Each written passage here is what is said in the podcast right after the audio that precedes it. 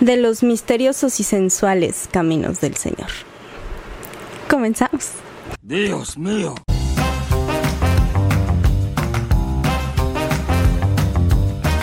Es Cada Día Más Tonta, yo soy Bren Molina y hoy vamos a platicar de Eduardo Verástegui y sus aspiraciones a la presidencia de México. Pero antes no olvides suscribirte, darle like, picarle la campanita, seguirme en todas mis redes sociales. Ya sabes que soy en Instagram como arroba cada día más tonta podcast y en TikTok como cada día más tonta. Y hasta ahí, nada más, sin el podcast.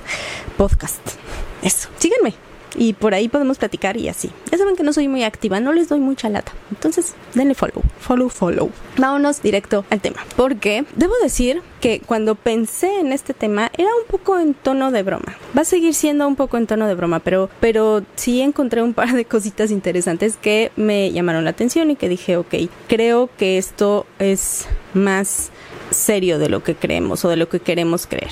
¿A qué voy? Ok, hace unas semanas se cerró la convocatoria del INE para las precandidaturas independientes para la presidencia de México, que las elecciones son el próximo año y ya veo venir el desastre, la guerra campal y los golpes y la sangre y la violencia que se va a armar entre los candidatos, o en este caso las candidatas, porque sabemos que hay dos precandidatas, y Eduardo Barastegui, que se registró como precandidato independiente. Cuando lo comenté aquí con mi novio, él me dijo, no pasa nada, ese güey qué, pero recordé que fueron exactamente esas palabras las que me dijo cuando hablamos de la candidatura de Trump. No pasa nada, ese güey qué, y todos sabemos qué pasó. Trump? Entonces dije, ok, vamos a ver qué pasa con Eduardo Verastegui y si en verdad debemos de preocuparnos. Para los que son más jóvenes y no crecieron viendo telenovelas juveniles como yo, te voy a contar quién es Eduardo Verástegui. Eduardo Verástegui salió de las filas de Televisa. Eh, primero era cantante, era del grupo Cairo, no sé si te acuerdas de ellos. Te iba a cantar una canción, pero no me acuerdo de ninguna, entonces te la voy a poner. Dile que la. De ahí empezó a hacer telenovelas, eh, también lanzó su proyecto como solista, que pues no creo que haya sido lo suyo. Intentaré seguir mi rumbo solo. Hizo algunas telenovelas, la más famosa y con la que todo el mundo la sigue ubicando, porque creo que la siguen repitiendo en, Estados Unidos y en México a cada rato, porque ya no tienen historias originales. Soñadoras. Yo crecí con soñadoras, yo jugaba a soñadoras con mis amigas, siempre me tocaba hacer el papel de Elisha Wilkins, era como super X. Él hacía el personaje de Manuel y tenía como esta característica de que le entraba las drogas y era una telenovela que tocaba temas fuertes. ¿eh? Pruébala. Es cocaína. Eh, las drogas, eh, el abuso, los trastornos alimenticios, todo ese tipo de cosas. Muy fuerte los recuerdo. Con la chule. Yo quería ser la chule, no entiendo por qué si tenía su cabello súper rojo y feo. Ahora que veo su look, ¿qué onda con los looks de esa época? Estoy divagando. Volvamos. Eduardo Verastegui es originario de Tamaulipas y en la actualidad tiene 49 años. Después de que hizo telenovelas aquí en México, se fue a Estados Unidos a probar suerte. Allá hizo también algunas incursiones como el latino sexy. Su película más famosa fue Chasing Papi con Sofía Vergara, amo el título. Cine de calidad. Pero un día escuchó el llamado de Dios y lo escuchó a través de una maestra de inglés, según él cuenta. Esta maestra de inglés le preguntaba qué quería hacer con su vida y cuál era su propósito y si quería una familia y por qué quería una familia. Le hacía este tipo de preguntas bastante personales que si a mí alguna maestra de inglés o maestro de inglés me las hace mientras estamos tratando de aprender, yo me hubiera buscado a alguien más, pero él no lo hizo. Y entonces esta maestra pues lo hizo ver que estaba tratando a las mujeres como un objeto eh, al parecer, y él lo cuenta en su historia de transformación, que no es tan interesante como la de Esteban Arce. Te comenté en el capítulo pasado que la fueras a ver, espero que la hayas ido a ver para divertirte. Eduardo Verástegui no vio al diablo a los ojos, pero sí se dio cuenta que estaba siendo mala persona y decidió caminar hacia los brazos de Jesucristo. Y entonces dejó su carrera de famoso sensual y se fue a ver cómo podía tener alguna repercusión positiva en la sociedad. De ahí no te voy a contar mucho su historia, puedes ir y ver su historia de conversión, también está por aquí en YouTube. Al final de cuentas crea una productora junto con un par de amigos que se llama Metanoia, Metanoia significa conversión y deciden que con esta productora van a crear películas, van a filmar historias que tengan un impacto positivo en la sociedad y que generen el cambio. Tiene varias películas ahí, bastante, pues con bastante renombre que tuvieron éxito en varios festivales. Eh, Bella es una de ellas y la más reciente es Sound of Freedom, que supongo que escuchaste por ahí, aunque sea alguna crítica, si no fuiste a verla al cine, escuchaste que causó mucha polémica porque no tenían como mucha distribución y el tema que tocan es un tema delicado, es el tráfico de niños, pues hizo como mucho ruido en ese aspecto. El caso es que a partir de esta cinta, Eduardo resurge y hoy lo ves otra vez en todos lados dando entrevistas y ya en algunas como que comentaba que la gente le había dicho que por qué no se lanzaba como presidente, que México necesitaba a alguien distinto y que lo estaba pensando y que estaba platicándolo con Dios para que Dios le diera la respuesta. Y al parecer Dios le dijo, hijo, ve al INE e inscribe, no pasa nada y fue al INE y sacó su constancia de precandidato. Ahora, ¿por qué a mí esto de un chiste o de un, una simple anécdota me puede parecer algo un poco más serio? En primer lugar, porque Eduardo no es como el típico candidato de ultraderecha que te causa repelito. O sea, no es Trump, no es Bolsonaro, no es Milley de Argentina. Es guapo, es carismático, es elocuente. Y cuando lo escuchas hablar, te das cuenta que tiene capacidad de convencimiento. Y eso es lo peligroso aquí. Quiero invitarlos a creer que podemos hacer cosas más grandes, a tener esperanza, a volver a soñar. Soy Eduardo Verástegui. Acompáñame a escribir esta historia de amor por México que bajita la mano, entre que ya tiene muchos seguidores gracias a su carrera artística y a eh, el trabajo que ha hecho con la Iglesia Católica, no solo aquí en México, sino en Estados Unidos. De hecho, principalmente lo ha hecho en Estados Unidos. Es muy cercano a Donald Trump. Y pues puede convertirse en una piedrita para el zapato de nuestro país de nuestra democracia y de nuestras libertades. Pero déjame, te cuento a detalle por qué lo creo. Y ya después tú me dirás si estoy bien o si estoy mal. Estoy bien. Primero, los católicos y en general la gente religiosa ama las historias de conversión. Ama que la gente se olvide del pecado, de la vida del pecado, se aleje de Satanás y se vaya por el camino del bien. Y aunque México es un país bastante liberal y el catolicismo no está en su mejor época, en el último eh, reporte del INEGI 78% de los mexicanos se dijeron católicos. Entonces sigue siendo la religión dominante en este país. Es un católico guapo, que aparte es el sueño de toda mamá para su hija. Él dice que lleva 18 años de castidad esperando a la mujer ideal con la que va a procrear una familia. Entonces imagínatelo, es prácticamente virgen. That's so sad. O sea, es trabajador, tiene su propia empresa, es católico, es, e, es, medio macho, es, es, el hombre ideal para cualquier familia tradicional mexicana. Y eso lo pinta como, no solo como un buen candidato presidencial, porque aparte está el sueño de imagínate que te casas con el presidente como la gaviota, pero este no es tan idiota. Entonces, ahí vas a tener a las chavitas este, no voy a decir que con escote porque son católicas, entonces con cuello de tortuga pero blusita ajustada para que se alcancen a ver las curvas, pero discretas, ellas discretas. Ese es un punto a su favor. Discute con argumentos, sería la segunda cosa que a mí me, me brincó. Cuando empecé a ver entrevistas que le han hecho a raíz de esta película, pero también sobre otros temas eh, que él se ha manifestado, como por ejemplo el aborto. Él abiertamente dice que es antiaborto, que defiende la vida y defiende la familia. Tiene argumentos muy buenos, no digo que correctos, pero tiene argumentos muy buenos. Es convincente, es paciente a la hora de explicar y a la hora de escuchar a la otra parte. Puede que no esté de acuerdo con la otra parte y sabemos que no lo vas a hacer cambiar de opinión pero se hace pasar o es una persona que se deja ver tolerante, que mientras la otra parte, eh, y esto es una característica que últimamente usa la izquierda a la hora de debatir, es ser agresivo y es ser eh, y es atacar y es eh, dejar a un lado los, los argumentos y más bien el sentirse ofendido, echarse para atrás y, aferrarse a que ellos tienen la verdad y, y la otra parte no y los conservadores están mal. Él no cae en esa trampa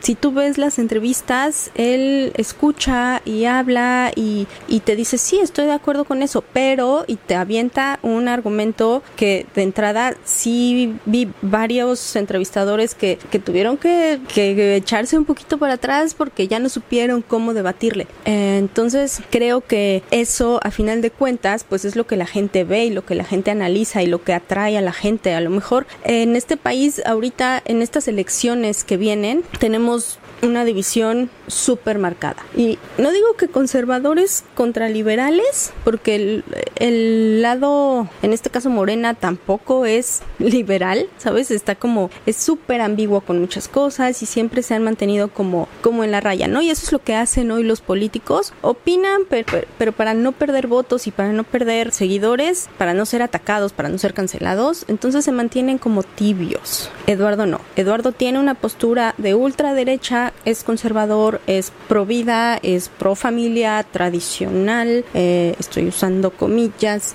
es, eh, es todo aquello que sabemos que está oculto en la sociedad mexicana, no sabemos qué tanto. Y su presencia en los debates, si llega a ser precandidato, y su presencia en la boleta, nos va a dejar ver ese México que a lo mejor ahorita está como, uh, como calladito y como como en paz por cómo se está moviendo el mundo, pero en el momento en el que tengan una cabeza, van a brincar todos, que fue lo que pasó en Estados Unidos con Trump. Entonces, a mí eso es lo que más me preocuparía. Estaba pensando en lo que acaba de pasar hace unos meses en este país con la casa de los famosos. Yo no la vi, yo vivo en Brendilandia, entonces no tenía ni idea, pero evidentemente me llegó como la salpicadura de, de Wendy y de todo el fenómeno que fue su triunfo en este reality show.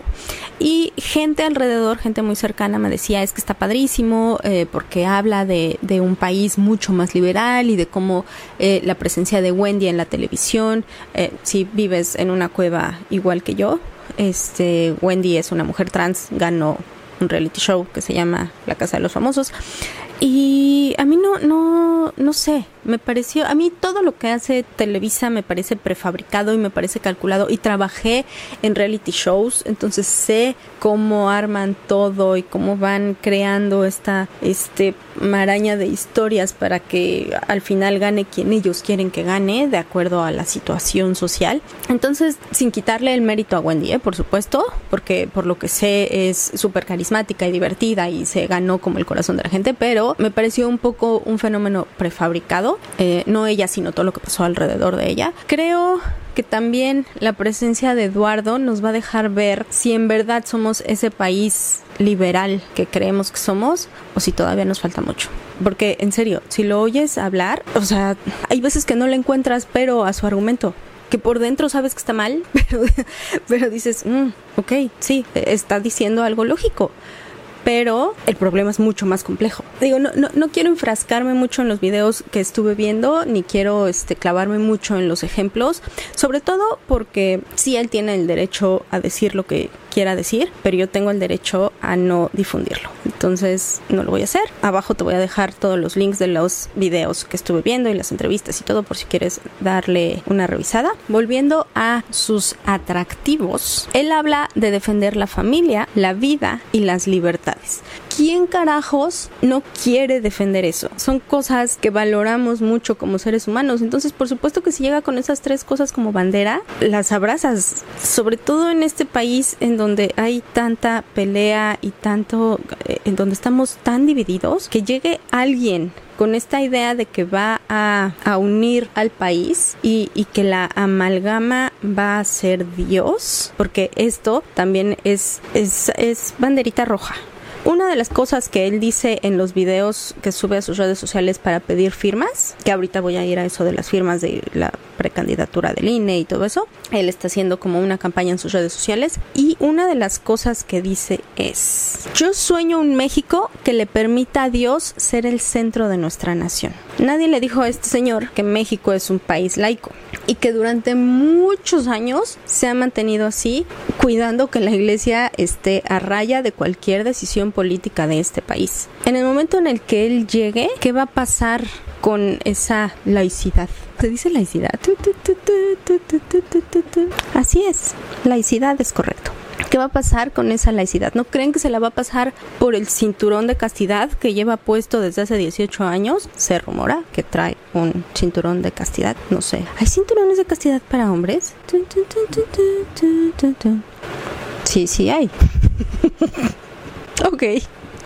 Volvamos a nuestro tema. Por supuesto, todas estas cualidades que te acabo de mencionar vienen con un discurso antiaborto, con su rechazo a la homosexualidad y con la protección intrínseca de prácticas bastante cuestionables de la Iglesia Católica que no voy a mencionar aquí porque tú sabías que YouTube te, te, disminuye la visibilidad si tocas temas candentes y usas términos que no le gustan. Y entonces, aunque él diga que sí, que los sacerdotes que abusan de niños se vayan a la cárcel, el estar, el ser tan cercano a la Iglesia Católica, a los líderes de la Iglesia Católica desde sus lados más conservadores, porque se sabe que es súper cercano al Opus Dei, pues habla de cierta permisión. Entonces, uh, sí, él será muy encantador, pero ¿qué defiende y qué protege? ¿Queremos a alguien así dentro de las decisiones de nuestro país? Yo diría que no, Brenda. Ahora, te cuento qué necesita para ser candidato a la presidencia de este país. Lo primero es reunir 966.435 firmas en al menos 10, o sea, tienen que estar repartidas en al menos 17 estados del país. Y según un cálculo que hicieron aquí en, en algún medio de donde saqué esta información, serían 8.053 firmas diarias en promedio. Lo que él está haciendo ahorita es viajar por todo el país, aparte de la campaña que tiene en sus redes sociales, eh, pues recorrer el país con esta pre-campaña contando un poco su historia y los valores que quiere imponer en nuestra sociedad o restaurar en nuestra sociedad porque estamos rotos y tiene que arreglarnos. No suena fácil, pero la cosa es que no es un ciudadano normal, es un ciudadano con una plataforma bastante grande y con la iglesia detrás. Una iglesia que se ha visto decepcionada por la política de derecha en este país, porque nuestra derecha no es derecha, es como tibiezona y ahora, o sea, en los congresos ultraderechistas se burlan del pan.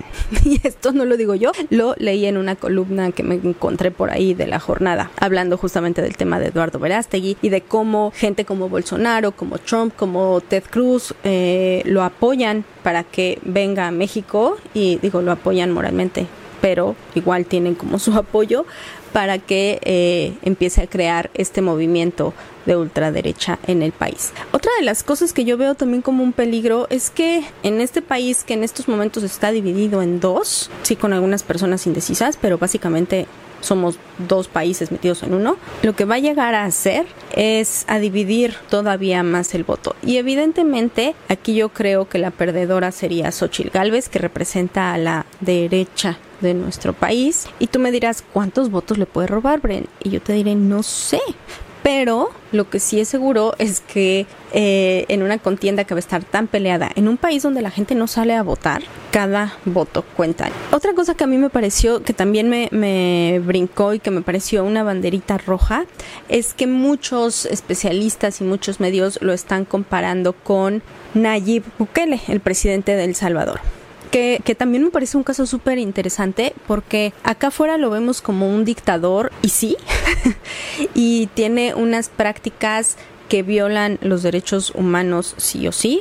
Sin embargo, si platicas con la gente del Salvador, y te, te, lo digo porque mi familia vive en Estados Unidos, mi mamá tiene amigas del Salvador, y la gente está encantada, la gente está feliz de que sus familiares puedan salir a la calle, de que se sienta seguridad eh, en el ambiente, de que al fin haya puesto mano dura alguien este, desde el gobierno para controlar a los Mara. Entonces me parece un caso también como muy interesante y mucho más complejo como para que lo analicemos en este podcast chiquito, pero está muy cañón, como, a veces el fin justifica los medios. Pero volviendo a Eduardo Verastegui, muchos especialistas lo comparan con él, por la misma ideología de ultraderecha, por esta idea de que va a llegar a sacudir todas las leyes y todas las libertades y todo lo que sea, todos los, los avances que se han logrado a nivel democracia para imponer sus ideas apegadas a una religión y apegadas a una ideología ultraconservadora. Amen. La gente quiere escuchar esas ideas, pues que vengan a romper lo que siempre los políticos nos prometen una y otra y otra vez. La gente está muy cansada de escuchar las mismas promesas, las mismas ideas y, y llegan estos personajes con ideas radicales que brincan y que se quedan en, el- en la conciencia del colectivo y que convencen. Entonces, poco a poquito pueden ir abriendo espacios. Y yo creo que eso sería como lo, lo principal de Eduardo, ¿no? Si, si, si me preguntas, no, no, no va a ser presidente. O sea, no. Pero va a abrir la puerta a estos grupos y va a abrirle los espacios a estos grupos de ultraderecha y a esta ideología de ultraderecha. Y, poco a poquito se van colando, se van colando. Y cuando la sociedad está tan dividida y tan rota y tan necesitada de un líder, en cualquier momento se cuelan al Congreso, se cuelan a la Corte y cuando te das cuenta ya están, no sé si van a seguir en el palacio o en los pinos, pero un día vamos a despertar y van a estar ahí. Y eso es lo peligroso, creo yo. En fin, al final de cuentas, también me quedo con esta duda de cómo le hace para estar tan mamado si le dedica tanto tiempo a Dios. Yo creo que ahí desfoga toda su energía sexual porque haya, o sea, 18 años y luego viéndose así. Es que no, no es de Dios. Dios le dio dones, no los está usando muy mal. O a lo mejor sí los está usando y nos está engañando a todos. Lies made baby Jesus cry. Creo que eso es todo lo que yo tenía que decir sobre Eduardo Verástegui. Este, no sé, ¿tú qué opinas? ¿Estás de acuerdo? ¿No estás de acuerdo? ¿Debemos preocuparnos? ¿Debemos de no darle importancia? ¿O tal vez tú crees que él es el camino que México debe tomar? Ya sabes que me puedes dejar tus comentarios debajo del video, siempre respetuoso, siempre buscando la discusión, no el ataque y la descalificación, porque para eso ya tenemos Twitter, o como sea que se llame. Pero en fin, yo espero que hayas encontrado algo interesante en este capítulo, como siempre. Si sí, compártelo, eh, dale like, pícale a la campanita, suscríbete. También me puedes escuchar en Spotify. También en Spotify subo el video si me quieres ver en Spotify. En las redes sociales, eh, arroba cada día más tonta podcast en Instagram, arroba cada día más tonta en TikTok. Yo te veo la próxima semana con algún otro temita. Muchísimas gracias. Hasta la próxima.